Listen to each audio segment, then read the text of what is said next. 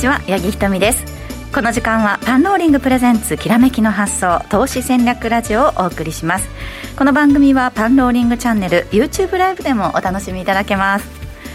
YouTube は番組ホームページからご覧いただけます。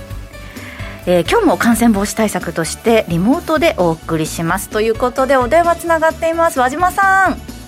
こんにちは、お世話になります。和島でございます。今日もよろしくお願いします。よろしくお願いいたします。よろしくお願いします。はい、今ご挨拶いただきました。今日の番組ゲストは個人トレーダーの竹蔵さんです。よろしくお願いします。お願いします。和島さんと竹蔵さんの電話でやり取りはこういう番組の出演は？ここででしかないんじゃないですか。初めて、ああ、そうですか。まあ、いつも逆のパターンなそうですね。逆のパターンはありますね、確かにね。そうですね。今日はちょっといつもと違った感じ、新鮮な感じでお届けしていきたいと思います。それでは、早速番組を進めてまいりましょう。この番組は、投資専門出版社として投資戦略フェアを主催するパンローリングの提供でお送りします。では、ここからは和島さん、マーケットについてお話を伺っていきたいんですが、えー、今週のスタートですね、日経平均、えー、2万7248円87銭、191円12銭安となりました。今週は、えー、4日しか取引がないんですね。そんな中での月曜日のスタートということになりましたけれども、どう見ていますか？そうですね、あのまあ、ちょっとなんかよ、想定よりも若干ちょっと弱いようなね、スタートになったような感じがします。あのまあ、なんといってもあの注目されていたアメリカの雇用統計ですね、非農業部門の雇用者数っていうのが、えー、想定よりもかなり、えー、多かった、まあ、46万7000人というのが非農業部門の雇用者数で、あの市場予想は15万人程度、うっかりするとマイナスになるんじゃないかぐらいの、え。えー、話もあったっていうところですけど、ただ、アメリカの株式市場はね、あのほとんどニューヨークダウ的には小幅な値動きで、そうですね、うん、あのまあまあ、いい感じでこなしてはきたんですけど、日本のあの先週の金曜日が、えっと、約200円の日経平均の上昇になってて、えー、少しアメリカの、ね、ハイテク株の上昇なんかを織り込むような形での、えー、動きっていうようなところだったと思いますが、うん、まあ、ただあの、まあ、日本も含めてちょっと世界的に、えっと、金利の上昇傾向が続いているみたいなところがあって、えー、アメリカのナスダック高にもかかわらず、えー、日本の方ではちょっとね、あの半導体はじめとして、えー、いわゆるちょっと成長株のところの上値が、まあ、とても重くなってしまったというような、あの形でありまして、まあ、一方であの、えっと今日だと三菱 UFJ とかああとは日本郵政とかっていうあの、まあ、いわゆるバリュー系とかと金利の上昇で、え少しメリットがありそうなあ企業ですね。っていうところは、あ買われてはいるんですけれども、えー、その他のところはちょっと厳しいというような、そんな流れで、えーと、ちなみに売買代金は今日も3兆円は超えているっていう、ね。うんはい、一応3兆141億か、ギリギリで上回ってるっていうところで、これで8日連続になりますかね。そうですね売り買いはなんとなくそこそこあの工作してる感っていうのは、あこの辺りは出ているかなという印象はありますね。そうですね、まあ、買ってる人もね、しっかりいるということなんですけれども、うんね、竹蔵さんは直近の動き、どう見てます？まあこれはね、後からちょっとお話ししようと思うんですけど、まあ今年に入って、やっぱりこの売買代金、ここがまあ、はい日本も今、和島さんおっしゃられた通り、今日で8日連続8兆あ3兆円超えてて、うん、これあ、アメリカの市場も見ても、えーまあ、先日のあの、まあ、メタプラットじゃないですけど、あの 時に1日1社で5兆円以上やってたりとかっていうことで、非常にこの値動きが荒い中での売買代金が増えてるっていうのが、すごい印象にあります、ね、そうですよね、はい、なんだかんだであの先週末の金曜日のニューヨークダウも上下に500円ほど幅はありますもんね、終わってみると小幅安でしたけれども、そういった結構、ボラティリティがね、なんか高いなっていう印象はありますけれども、そういった中で、でね、えー、和島さん、今週はどうですか、やっぱ決算ですかね、佳境に入ってきて。えっとですね、ちなみにその決算という話ですと、うん、あの先週の金曜日、あのかなり大量にあったわけですが、はい、あのこれ、ちなみにですねあの、決算発表直前の日経平均の一株利益っていうのは、大体2030円前後だったんですけど、はい、これあの、日本経済新聞社がどこまであの計算を済ませているかわからないんですが、うん、先週の土曜日ベースだと、これが2092円まで上昇してるんですね。えー、だから60円ばかりあの上乗せされてきてる。要はえー、通期の業績について、えー、ちょっと情報修正気味になっていて、うん、で先週末の段階ですと、PER は13.1倍、はい、あの少しずつ、えっと、あの1月27日の2万6000ぎりぎりのところで、まあ、当時はだから2030円ぐらいだったんですけど、その時で PR が12.9倍ぐらいまで下げたんですけど、あの EPS 自身は着実に上がってきている、で今、八木さんおっしゃられたように、まあ、今週もあのそういった点では、あのまあえっと、水曜日ですかね、トヨタの決算、ね。はい、ああのえっと明日はソフトバンクグループ、まあ、これ、予想は出さないですけど、あのまあ、徐々にね、この225の部分が出てくるっていう点で、えっと、要は、えっと、マクロ指標としての企業業績が改善していくのかどうかっていうのは、一つのポイントなのと、あのもう一つは、あのこ今回あの、雇用統計はあのこなしましたけど、要は3月の FMC に向けて、まあ、一つこの雇用統計っていう一山と、えもう一つこれ、10日の木曜日になりますが、アメリカの、え CPI、消費者物価指数ですね。これがまた史上あの最も高いレベル感ぐらいになるんではないかと言われているので、うん、あの実際そうなのか、またそれを、まあ、仮にそうだった場合に、アメリカのその債券市場とか、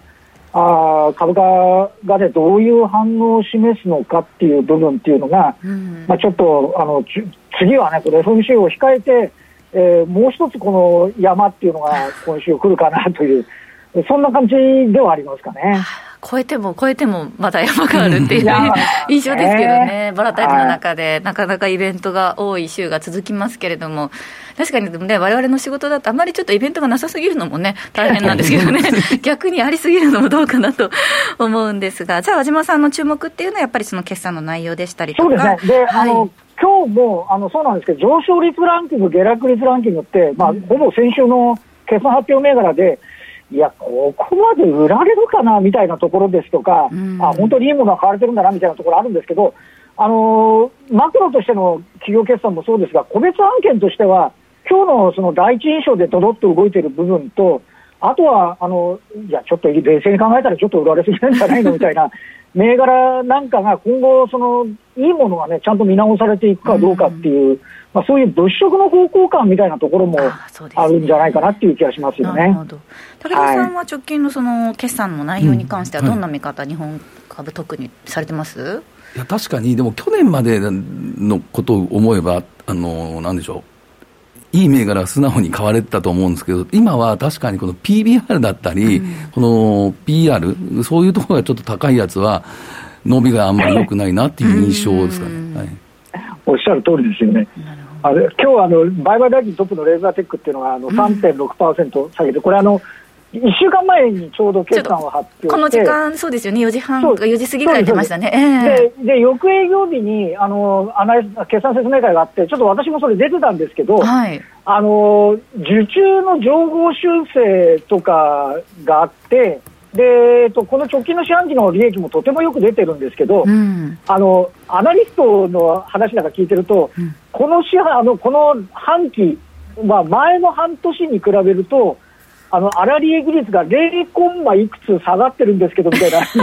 いや、そうじゃないですかみたいな、企業側も大変ですね。そうそう、だから、なんていうかな、あの、えー、よくないところを、なんか、投資家のこのハイテクっていうか、ロス銘柄については、うん、いいところより、なんかあの目先かもしれませんけど、なんかああら探し行ってるからみたいなふうに感じちゃうっていうね、うところがなんかマーケットが素直に、今、武田さんおっしゃったように、反応できてないっていう部分も、場合によっちゃあるのかもしれませんけどね。そのあたりのね、改善傾向がこう出てくるかどうかっていうのもね、ね。注目していきたい部分ではあります、ね、後から、ね、もしかすると、ああ、あの時は安かったって、いやな、なる可能性もないことはないとは思うんですけどね。そうですね。はい。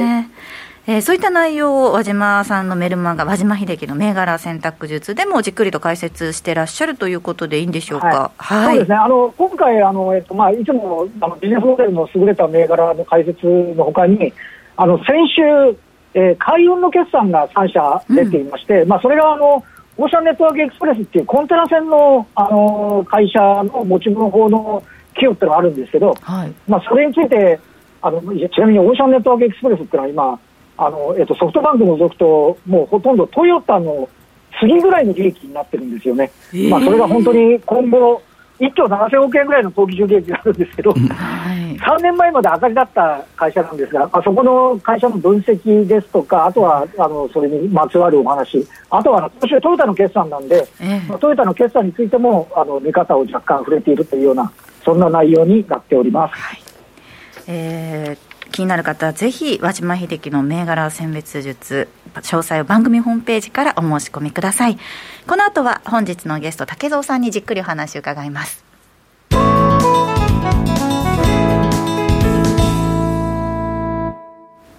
では改めて、えー、竹蔵さんにここからじっくりとお話伺ってまいります、えー、今日のお話のテーマなんですけれども、まあ、あの高配当株プラスその他にもね決算の内容とかい。ろいろと持ってきていただきましたので、はい、早速資料を見ながら見ていきましょうか、はい、えー、まずどーんと、えー、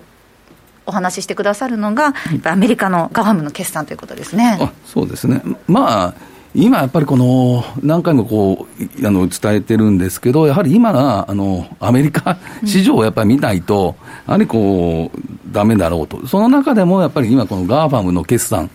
で確かにこの GAFAMもこの決算見たときに去年までだったらもっと買われてる印象があるんですね。で、まあ、アップルにしても、まあ、この売上高、えー、11%増、まあ、日本円にして約14兆円ですかね、うん、まあ、あとまあ純利益にしても、まあ、これが20%増の346億ドルっていうことになれば、で、ね、これ、四半期で最高なんですね。えー、で、まあ、マイクロソフト、まあ、マイクロソフトもこれ、売上高がまあ前年同月の20%増と、でこれが517億円、まあね、5兆円強というところがあって、まあ、これ、純利益もそうですよねと。まあ、これがまた売上高もまあ事前のまあ、ね、予想を上回って、本当これ、かなり評価が高いということがありました、うん、マイクロでこれがまあ四半期ベースの、ここも過去最高。うん、ただ、株価見ても、あのそのまだ年初来のあの取ってきてないですし、まあ、こういうところから見ても、まあ、昨年とはちょっと景色が違うかなっていうのが、まあ、このアップル、マイクロソフトも伺えると。そうですね、アップルなんかはね、供給懸念とかもあって、うん、なかなか振るわないんじゃないかって言われてましたけれども、しっかり数字出してきた中で、そ、ね,、こまで市場はなんかポジティブにあんまり反応してないかったということですね、まあ、印象がありますよね。うん、でまあまあ、ちょちょっと最後見ようかなと思うんですけど、まあ、アルファベット、はい、まあ、この、まあ、グーグルなんでしょうけど、ここもね、非常にいい決算を出してましたと。うん、でまあ、売上高もこれ32%増だし、で、8兆6400億。で、これ、1対20の分割を発表してるんですよね、うんうん、実を言うと。大きかったですよね、これもね。だから今度、あの今の株価からいけば 2分、20分の1ぐらいになってくるんで、かなり買いやすい値段になってくることを考えたときに、はい、まあ、そこをこの、えー、分割後、ひょっとしたらこうあのアルファベットとか、もう一回ちょっと期待される面もあるのかなというふうには思いました。うん、まあ、ここもあの、えー、アップル、えー、マイクロソフト同様、四半期ベース過去最高の決算と。で、まあ、アマゾンですね。はい、まあ、このアマゾンはちょっとあの、リビアン、このあたりのまあ純利益ちょっとあったんで、まあ、1兆6400億円というところありましたけど、まあ、えー、先週の金曜日か、うん、金曜日一番、えー、値上がり率十数パーセント増となってたんで、まあ、そのあたり、堅調だったかなというふうに思います。アマゾンもね、またアマゾンプライムの値上げなんかもちょっと、そうですね、交換されたような印象もありましたけれども、まあ純ね、当期利益の分は、ここは、あ純利益のところは、ちょっとリビアンの、うん、あのーあの売却益、ね、そこが入ってたっていうことはありましたけど、うんね、まあ、今度値上げしてね、あのこのアマゾンがどうなるかっていうところは、ちょっと今後見てみたいなというところ。はい。そしてただ一つちょっとね、なんか心配で、まあ、今回、まあ、一番衝撃だったのは、はい、多分このメタプラット、まあ、ね、昔のまあフェイスブックだと思うんですけど、まあ、ここがまああの結局、10四半期ぶりの減益を発表しましたっていうのがありました。で、この時の株価、まあ、先ほど来、あの日米のこの、なんていうんですか、値幅が大きくなりましたねって、うん、あの言ってるんですけど、このこのメタ、プラットが1日で26%安っていうことなんですよね。はい、で、ここのやっぱり時価総額からね、メタの時価総額が1日で29兆円。小型株みたいなね、26%ですとかね、動きをしてますけれども。29兆円って言ったら、約、ま、日本で言うと、トヨタの時価総額がまあ30数兆円なんで、トヨタの時価総額がまるまるほぼなくなっちゃったような感じなんですよ。えー、それを1日で、この、メタの時価総額が減少したっていう、まあ、これ、まあ、1日としてはアメリカ市場の一番だったということですよねと。これがちょっと衝撃的な、で昨日まあ先週の金曜日のアマゾンの十数パーセント高だったり、あと、スナップっていうね、はい、あのこう SNS の、えー、会社あるんですけど、そこが1日で58% 上昇とか。いくらね、値幅制限ないからといってもね、動き方が本当になんかこう、ボラティリティ高いなっていう印象ありますけど、和島さん、そのガファムの決算に関しては何か？いや今あった通り、そのメタが出た時は、まあちょっとこれ、どうなっちゃう？ガガーナさん全部だめかみたいなね、話にすらなんかなりそうな感じだったですけど、あのまあ、結果的にはね、あのえっとまあ、あのここ1社でなんとなくとどまって、今あったとおり、アマゾンはね、1日で10%以上の上昇っていう、なんか、あのアメリカのマーケットのダイナミズムっていうような感じは 確かにあるんですけど、はい、であとはね、アルファベットに関しては、これ、20分の1になるってことは、これで、もしかするとダウ、ね、平均の、ね、採用にこれでなれるかなみたいな、そういうマークあの、ね、あの大体あのあの分割の、ね、時の後っていうのは、あの少しそうしたあの形をね、あのアップルなんかも確か分割後に採用だったと思いますけど、まあ、そういうようなこともあるということですけど、これ、竹野さん、どうですかね？あの今年7月からあのアメリカ株の信用取引が解禁されるんですけど、ね。これ、メタみたいなのはあの制限ではなかったら、なんかもう担保一発ぶっ飛びみたいな、なんか。そう、これ、だから、保証金率も50%なんですよ、ね、そうそうそうそう、でちょっとあの厳しくはしてるんですけどね。そうですねはい、いや、本当にこれ、寝てる間に おいしょとかなる可能性も、ね、やっぱここだけは十分注意していかないと。ないとこれだけで値動きあると、なんかすごいなんか感じですよね。いや、本当にだから、これだけの時価総額を誇りながらのボラテリティの大きさっていうのは、はい、今度あの、信用取引解禁になった時には、十分注意してやらないとっていうのがあるんでしょう、あると思いますね。しっかり踏まえないとね、はい、個人投資家の方も、なかなか夜も落ち着いて眠れないみたいな日が、ね、そういう状況がね、続いてしまいますよね。ね。はい。そしてそんな中で世界の時価総額ということなんですけれども。ね、まあ、だからこれ、今1年まだえー、今年始まって1か月とまあちょっとですけど、うん、まあ、そのうちの6兆ドルったらもう700兆円ぐらいの、えー、時価総額が減っているっていうことだと思います。うん、まあ、そこの要因っていうとしたら、まあ、まあ、金融緩和の縮小、まあ、ここ一番大きいのかなというと、うん、まあ、今、アメリカだけじゃなくて、あのイギリスとかね、そうですね、欧州の方もちょっとやってますしね、はい、まあ、そういうところがやっぱり、あのやっぱり株っていうより、債券の方っていうあの資金の動きが出てきてるのかなというふうなことを思いますし、うん、あとはやっぱりこの原油価格の上昇っていうのも、はい、やっぱこれはインフレリスクっていうのは一番、あインフレ懸念っていうのが出てる、招いてるのは、やっぱこの原油価格の上昇っていうのは大きいのかなと。うんで今日の日経平均、途中ちょっと噂になったのが、またこのウクライナの問題っていうのも、ちょっと今日ざらば中出てたような気がしたので、やはりこういうウクライナの、ウクライナ情勢、まあ、ロシアとのあるんでしょうけど、まあ、そのあたりのあのちょっと不安定なニュースが続いているかなというところが、この今、あの世界の時価総額を、あの押し下げてる要因かなというふうに思います、ね、オリンピックの、ね、期間中は、なかなかこうロシアの方も動きづらいんじゃないかっていう話ではありましたけれども、まあ、緊張が、ね、そのまま高まってるというか、高止まりしてるっていうのは、もうあの変わらない状況ですからね。そうですね、えー、なんかアメリカの方もあのヨーロッパの方になんかこう送ったの軍が送ったとかいうね、うん、話も出てますし、はい、まあ、ここに、まあ、すべてこの原油高もこういうところに絡んでくるのかもしれませんけど、だから天然ガスとか、そのロシアが、そういうところもね、先週は相当上がってましたし、うん、だから商品市況の方までも、いろんなところにこう影響を与えてると思うので、うん、まあ、そのあたり、最近もちょっとあのその商品市況なども、まあ、原油価格含めて、はい、えー、ちょっと注意して見ている状況です。そね、それが回り回って、インフレにつながって、それがまた金融緩和の縮小だったりとか、引き締めの方に向かっていくっていう話なんですけれども、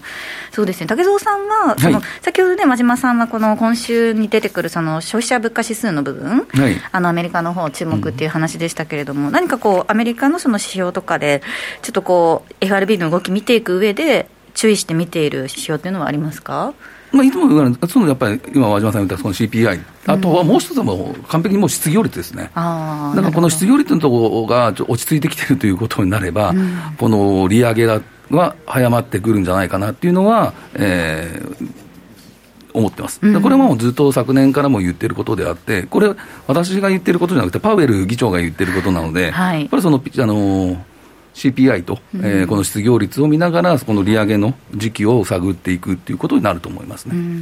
はい、日本の方もね、なんかちょっとじわじわその、まあそうエネルギーの高さとかっていうのがちょっと影響してきて、4月以降で原、またね、電気代上がったりとかもすると思うんですけど、これ、日銀の動きとかっていうのは、何か変化出てくるんですかね？本来やっぱり日銀も、あのなんていうんですか、金利動かしたいんでしょうけど、はいなかなか上げれる雰囲気ではないというふうに、私個人的には思いますけどね、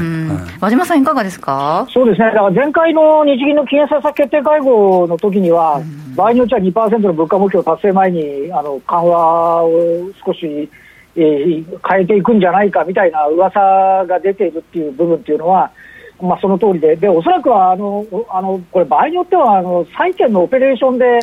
少し金利を低めに抑えるっていう、ね、ことも、うん、あの考えられるとは思うんですけど、うん、あの今は一連出てきたように、あのえーと、資源価格、ね、非鉄金属、ニッケルとかどうなんかも含めて上昇して、日本は為替が円安になっている中で資源価格上昇なんで、ちょっとコストプッシュになってて、アメリカのあの雇用統計見る限りは、賃金上がって羨ましいなってことがあって。日本は上がらないで、ね、コストプッシュばっかりになっちゃうと、ちょっとあの厳しいという部分があって、それが相対的に言うとね、世界の中で日本株がちょっとやっぱ上がりきれないみたいな部分もあの出てきてしまってるっていう点では、あのこれ、えっと、ちなみに、えっと、明日あの景気ウォッチャー調査があるんですけど、はい、そうですね。あれ、前回の景気ウォッチャー調査って、要は前回の時点で先行きがめっちゃ悪かったんですよね。これあの、えっとえー、あの新型コロナオミクロン型の影響っていうのがありますけど、えー、あの今回は足元がどうで、先行きの,、ね、その物価のこのなんか上がり具合みたいなものも気にし始めてるとなると、景気ウォッチャー調査って日経平均との連動性が、まあ、ちょっと高かったりするんで、えーと、現場の、ね、方々の肌感覚がね、悪化しちゃうと、これ今度これで消費がね、消費マインド低下したり、なんか値上げも相次いでますからね、そうですねうんそういったようなこともちょっとチェックしていかなきゃいかんのかなっていう感じもしないではないですよね。いやなんか日本の、ね、長期金利とかの動きっていうのをまたちょっと見始める時が来るのはね、ね。もうちょっと先かなと思ってたんですけどね、あの目が離せない状況となってきました。えー、そういった中でね、世界のその金利の上昇の中で、やっぱりちょっと煽りを受けてるというのが、はい、あの成長株の方だと思うんですけれども、ね、前から、ね、竹蔵さんおっしゃってました、そのアークイノベーションに関して、はい、ということですね、はい、これね、ちょっと変化が出てきたなっていうのがあって、えー、これ、まあ、ずっとこう右肩下がりでずっと来てたんですけど、先週、先々週あたり、特に先週なんですけど、えー、下がってる時に急激に出来高ができてるんですよね。あ本当です、ぴょこっと出てるところありますね。で、えー、ここのところで、今、上昇するときも5%以上上がったりとかなったり、あの非常にちょっと底堅い面が出てきてるのが、このちょっとアークイノベーションのところがちょっと出てきたような、えー、印象というか、この出来高、売買代金から見て、ちょっと自分が今までとちょっと違うところがあったかなというのがありましたということですね。まあ、ここは今までだったらこのテスラ一本釣りでっていうことがあったんですけど、はい、よく見たらテラドック、あの遠隔医療のとか、あと 6, 6っていうところがあるんですけど、うん、まあ、そういうこういうイノベーションに入ってる各銘柄群が、ちょっと下げ止まりの、うん、兆しが。がこのまあ全体のイノベーションの売買代金も増えているところから、はい、そういうあの組入れ比率の高い銘柄、うん、こここのあたりも少しずつですけど、下げ止まってるような気がしてるんですけどね、はい、そういった中で、そのアークの動きとマザーズの動きを比べてみたチャートも持ってきていただきましたけど。まあ、これこと、まあ、去年の11月ぐらいからちょっと見ていくと、非常にこのアークキャピタルとマザーズのまあ、ちょっと取り方もあるんでしょうけど、非常にちょっと似ているかなというふうに思ってました。で、まあ、先週の金曜日、実を言うと、アークキャピタルちょっと5%ぐらい上がったんで、今日ちょっとマザーズ、あのどうかなとは思ったんですけど、今日先週のあの、何でしたっけ、メルカリか、はい、メルカリのちょっとあの決算を受けて、まあ今日もちょっとマザーズのところはちょっと弱弱かったということです。まあ、ちょっとこのでもあのこのアークキャピタルのあのこの新興銘柄っていうか、そういうのが多いあのイノベーションなので、そこのところのちょっと動きを見ながら、新興市場というか、マザールとか、そういうところの、えー、ちょっと見ていきたいかなというふうには思いました。ただ、今、東証一部のね、あのあの売買代金とか非常に多くなってるので、まあ、今、ここマザーズをやる必要があるのかなっていうのは、ちょっと自分としてあのあるんですけど、まあ、ちょっとね、先ほど言ったこのアークイノベーションの売買代金が非常にできているよというところから、うん、あのこういう新興市場も下げ止まってほしいなというかね、そういうところのあのことですね。そうですね、そう和島さんからもありましたけれども、その売買代金が東証一部、8日連続で3兆円超えてきたということで。なかなかね、活況な様子続いてますけれども。これはだから、2021年の9月から10月以来っていう、まあ、非常にちょっと見ていても、うん、まあ、先ほど和島さん言われましたけど、あの今日もレーザーテックが多分一番だと思うんですけど、はい、であと日本郵政とか、郵船郵船ですね、海運の、まあ、そのあたりが非常にこう人気になってるっていうところがありまして、うん、でひょっとしたら今日もソフトバンクが結構商いやってたんですよね。でこれはまあ決算控えての動きなどもあると思うんですけど、こういう東証一部の,、あの銘柄、うん。非常にこの売買代金増えて、乱高下も激しい動きになってると思います。そうですね、はい、えー、今日は1位がレーザーテック、そして日本郵船、ソフトバンクの順で商いできてたということですね。はい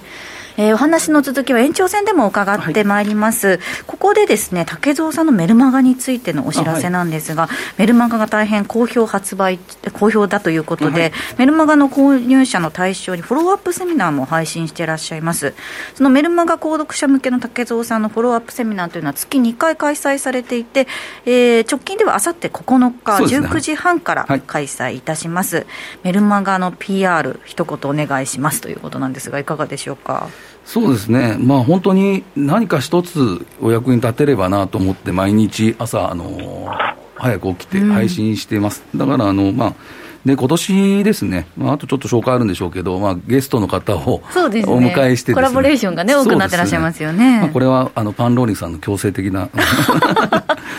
まあ、まあ、自分でこう声かけてあの、こう来ていただける方がいたら、ちょっと声かけながらとか、うん、まあ、今度ちょっとあの企画してるのがあの、会員さんからどういうふうに活用していただいてるかとか、そういうのをちょっとお聞きするのを、このライブ放送で取り上げてみようかとか、そういうこともちょっと考えてるかなという。今お話にありました、そのコラボ動画なんですけれども、はい、メルマガ会員向けに今月スペシャルオンラインセミナー開催されます。はい、えー、今回のゲストがですね、たあの若手ホープのラテ抹茶さん登場するセミナーということで、ではい、この方あの、資産100倍超を実現した個人投資家で有名な方ということ、インスタとかツイッターとかが大変ね、ね。盛況だと。ね最近、あのこのツイッターの方もね、すごいなんですけど、うん、本当に綺麗に書かれてて、まあ、私が一番最初に知ったのは、あのインスタの方だったんですけど、はい、非常にあの、なんていうんですか、若いトレ,、あのトレーダーでなので、非常にこの女性の方に人気もあると思いますし、まあ私たちちょっとおやおあの年配と、またちょっと違った目線がね。そうです で非常にあのなんていうんですかね、はい、あのあの兼業の方なんですけど、うん、非常に本当勉強されてると思います。はい、あので自分とこう、うん、なんていうんですかね。そうですね、こうテーマとかそういうのちょっと好きだって話があってですね、うん、で何回かこう、ね、お話する機会があって、ええ、で今回こういう形になりました、ね、はい、ぜひあの竹蔵さんのセミナーについての詳細なんですが、はい、番組ホームページからご確認ください。えー、さてそろそろ番組お別れの時間が近づいてまいりました。この番組は投資専門出版社として投資戦略フェアを主催するパンローリングの提供でお送りしました。ラジオのラジオの前の皆さんとはここでお別れです。来週も素敵なゲストをお招きしてお話伺います、えー、パンローリングプレゼンツきらめきの発想今週はこの辺りで失礼いたします。